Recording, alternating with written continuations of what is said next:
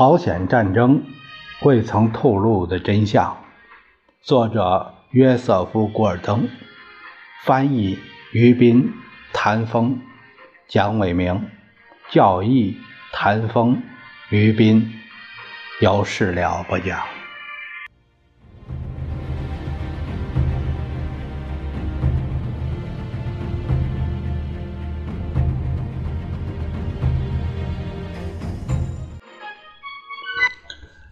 我们看第二章，这个题目是，呃，这个小题目是韩国部队溃不成军。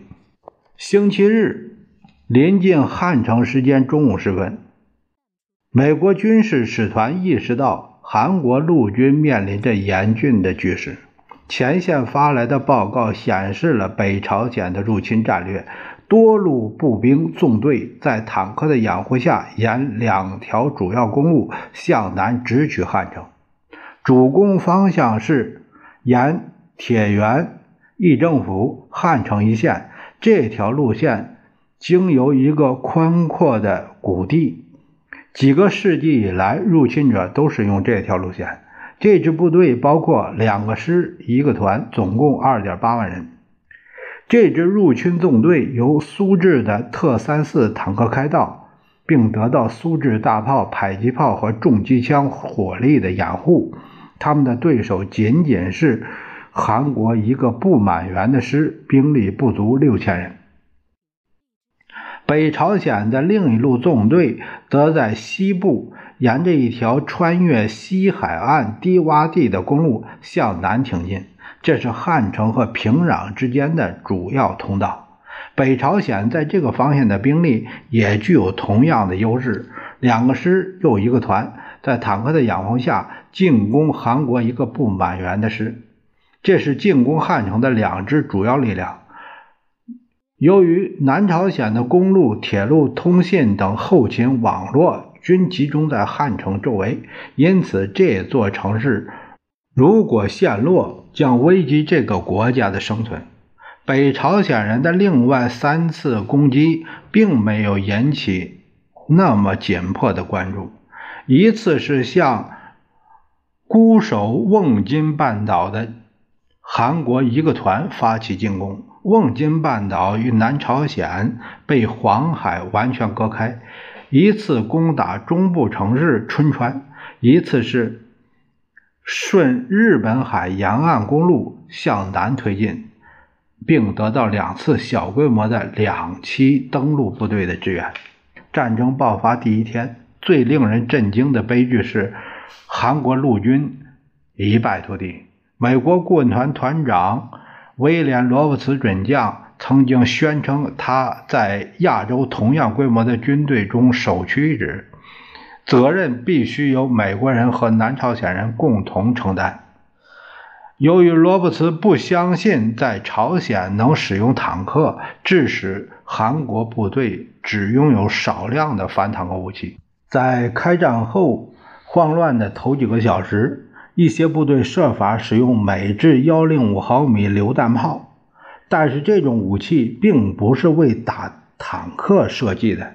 正如一位美国炮兵指出，士兵们几乎都不知道炮手以直接瞄准和使用驱射炮打坦克的专门技巧。这听起来容易，做起来难。只有久经沙场的老炮手才能保持冷静射击成功。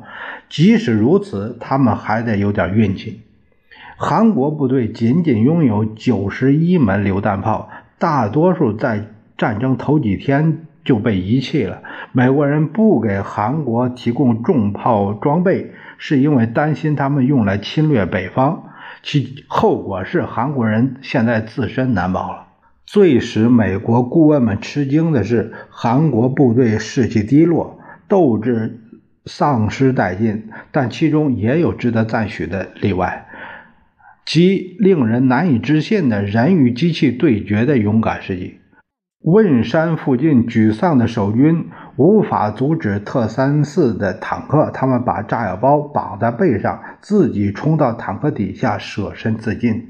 有人带着炸药包和爆破筒，冒着机枪弹雨冲向坦克；还有人跳到行进中的坦克顶上，拼命想用铁钩打开坦克盖，以便丢进手榴弹。勇士们设法击毁一些坦克，但估计有九十多人因此丧命。不久后，这种勇士就没有再出现。伦敦《每日快报》的西德尼·史密斯是首批抵达战地的记者之一，他对韩国部队退却的场面做了更为典型的描述。他说。我看见一些卡车上的高级指挥官坐在士兵中间，戴着雪白的手套，一只手握着佩剑，另一只手擎着树枝做雨伞。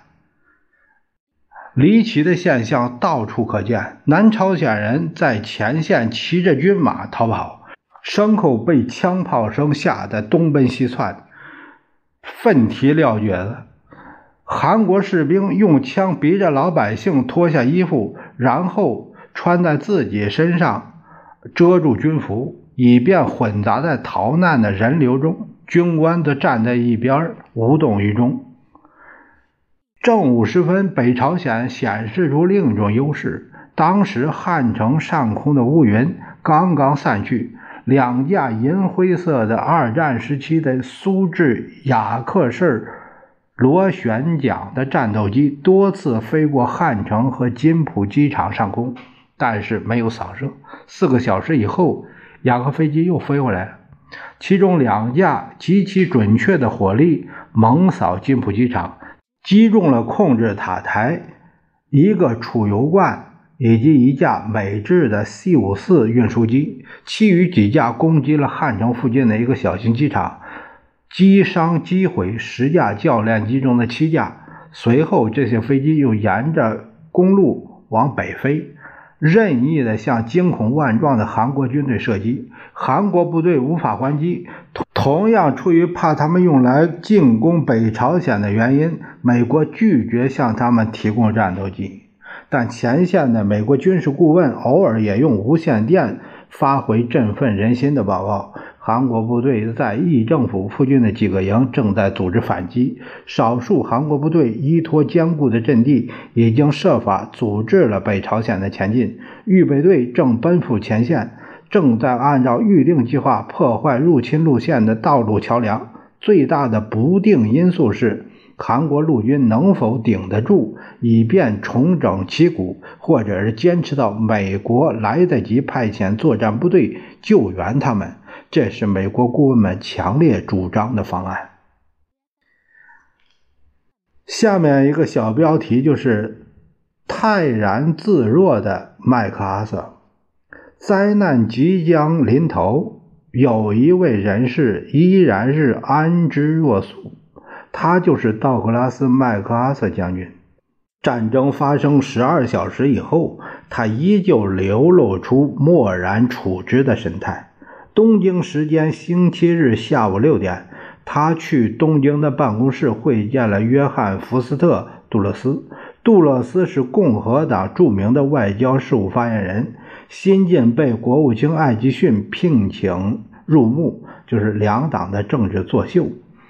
协助对日合约的谈判。前几天，杜勒斯曾顺访朝鲜，还在三八线摆出姿势与韩国士兵刘颖。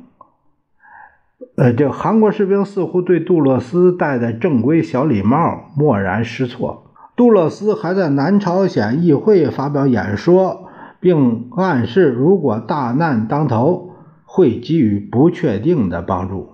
他说：“在精神上，联合国把你们当做他们的成员之一。美国人民欢迎你们成为这个地道自由世界大家庭中的一个平等成员。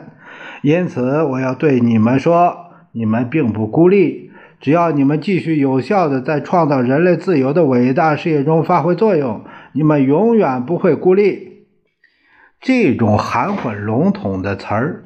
对于想要利用他的人来说，意义可大可小。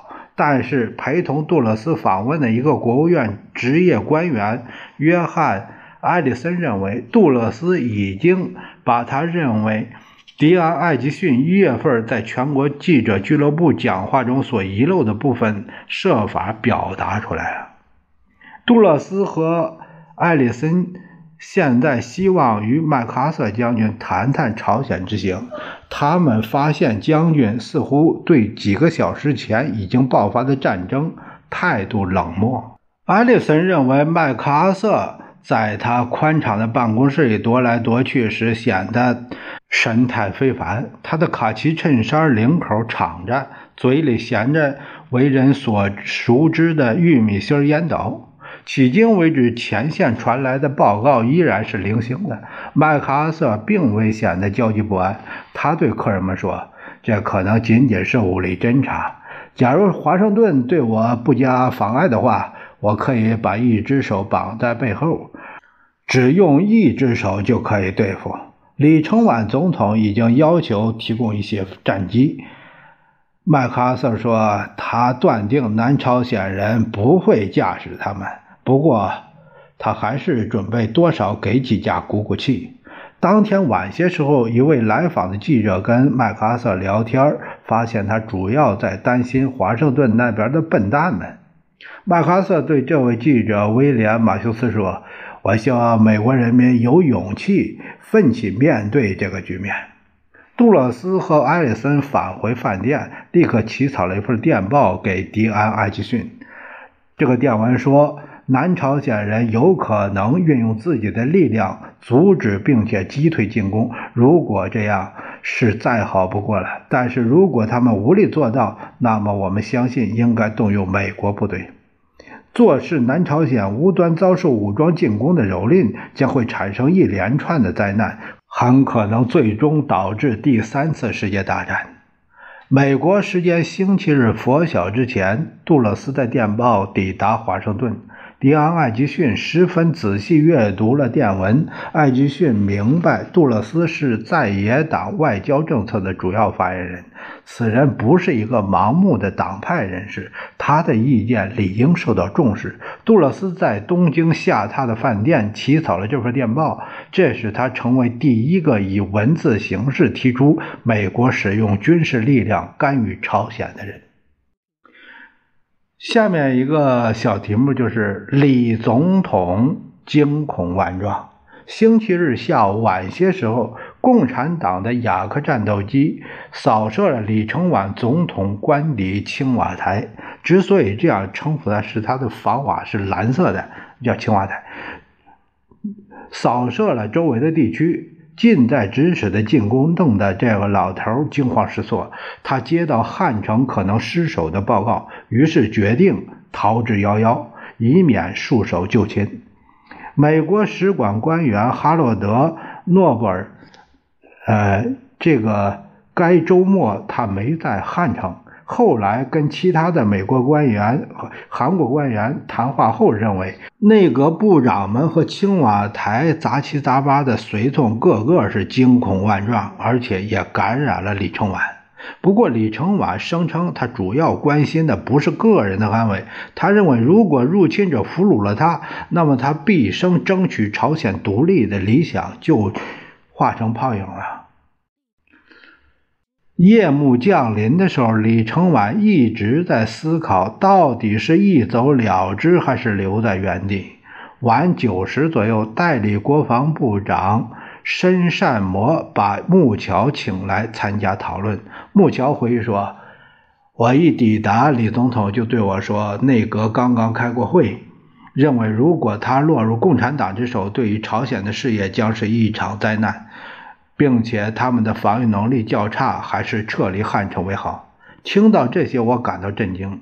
我十分谨慎地提醒李承晚：“我今天一整天都在告诉他，他的部队在这次突然袭击面前打得相当不错，还没有哪支部队放弃抵抗。”这个木桥，这个作者是一个备注说：“呃，木桥是夸大其词了。”但确实有一个原因，他想让李承晚留下来。确实，其中有些部队已经全军覆没，或者是溃不成军。我同意他的意见，即在这个世界上最糟糕的事情，莫过于落入共产党之手。他们面临棘手的时间问题，也就是尽可能留在汉城，以激励我们的部队，同时不要被敌人裸去。木桥告诫李承晚，如果他逃跑是，这个消息一经传开，那南朝鲜就没有一个士兵来抵抗北朝鲜的进攻了，整个南朝鲜陆军将不战而垮。李承晚依然执意要离开，为此大使回答说：“好吧，总统先生，你自己拿主意，但是我会留在这里。”木桥的坚定态度稳住了李承晚。他同意留在汉城，至少当天夜里不走。木桥大使回到使馆，考虑美国人员家眷的去留问题。如果他们撤离朝鲜，南朝鲜人很可能会认为这是美国要抛弃他们的信号。所有美国人都已经处于戒备状态。下午一时，使馆的。WVTP 电台要求美国人或是待在家里，或是坚守岗位。这是由于局势的需要，并且说还没有理由惊慌失措。一项绝密的撤退计划早已经拟定，这是所有美国驻外使馆的惯例。按照这个应付最坏局面的计划，人员由金浦机场乘飞机撤离。只要从电台发出紧急密语，飞机就会从日本飞来。不过，木桥担心这一计划的效果，因为能否保卫汉城通向机场的一座桥梁的安全是成败的关键。按照他的撤离方案，眷属将从仁川港或者釜山港登船撤离，或者是从水源机场坐飞机撤离。木桥指派使馆海军武官杰克·塞福特去两个港口查看有什么样的船只可用。他担心空中撤离会遭到雅克飞机的射击而失败，但是他暂且还不会做出撤离的决定。夜幕降临时，北部战场呈现出一片的平静。黑夜给汉城带来了一个短暂的喘息机会。此刻，华盛顿的官员们迎来了星期日的黎明，但也面临着一场严峻的抉择。星期日上午十一时三十分，在国务院召开的一次会议上，开始做出一系列决定。与会者的关节表明，五角大楼在会议上起次要作用。国务院出席会议的有国务卿艾吉逊。副国务卿詹姆斯·维布以及助理国务卿拉斯克，他们是国务院的一号、二号、三号人物。五角大楼方面出席会议的人员只有参谋陆军参谋长劳顿·阿林斯将军和负责军事行动的副参谋长托马斯·廷伯曼准将，他们都是能干的军官。这是毫无疑问的，但相对来说，他们在国防部的军阶要低得多，无法与在座的外交官们相比。甚至参谋长联席会议的文件也承认，是国务院方面建议了一项行动计划，为美国援助遭到巨大压力的南朝鲜部队提出一个方案。尽管会议期间，参谋长联席会议的其他成员接到征求意见的电话，但是国务院提出的各项建议最终都获得通过。即使大多数建议都需要麦克阿瑟负责执行，这些建议是：美国空军和海军力量应在汉城金浦机场、仁川港周围建立保护圈，以确保美国眷属的安全撤离。授权麦克阿瑟部队根据当地美军使团的建议，向朝鲜提供任何装备，不受现行计划的限制。只要韩国部队仍有战斗力，美国军事顾问就必须继续留驻。麦克阿瑟的职权应该包括指挥美国在朝鲜的全部军事行动。疑似联合国安理会投票通过在朝鲜采取联合国行动，就授权并指示麦克阿瑟使用一切力量，加上第七舰队，去稳定战局，包括在可行的情况下恢复三八线的原分界线。应该强调，所有这些建议均未报请总统批准。至于艾吉逊有什么权利在会议上发号施令？在他和杜鲁门的回忆录均未提及。两个人的回忆录都说，重大的决定都是当天较晚的时候，在布莱尔大厦举行的会议上，由杜鲁门和他的高级顾问们做出的。然而，在布莱尔大厦举行会议的时候，上午在国务院会议上提出的各项建议，已经通过电传打字会议，或者称电传会议。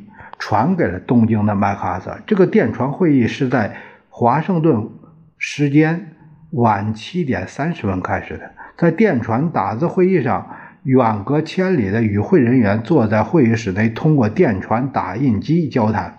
谈话内容由投影机打在屏幕上，这样与会者都可以看到交谈的内容。这些指示的确。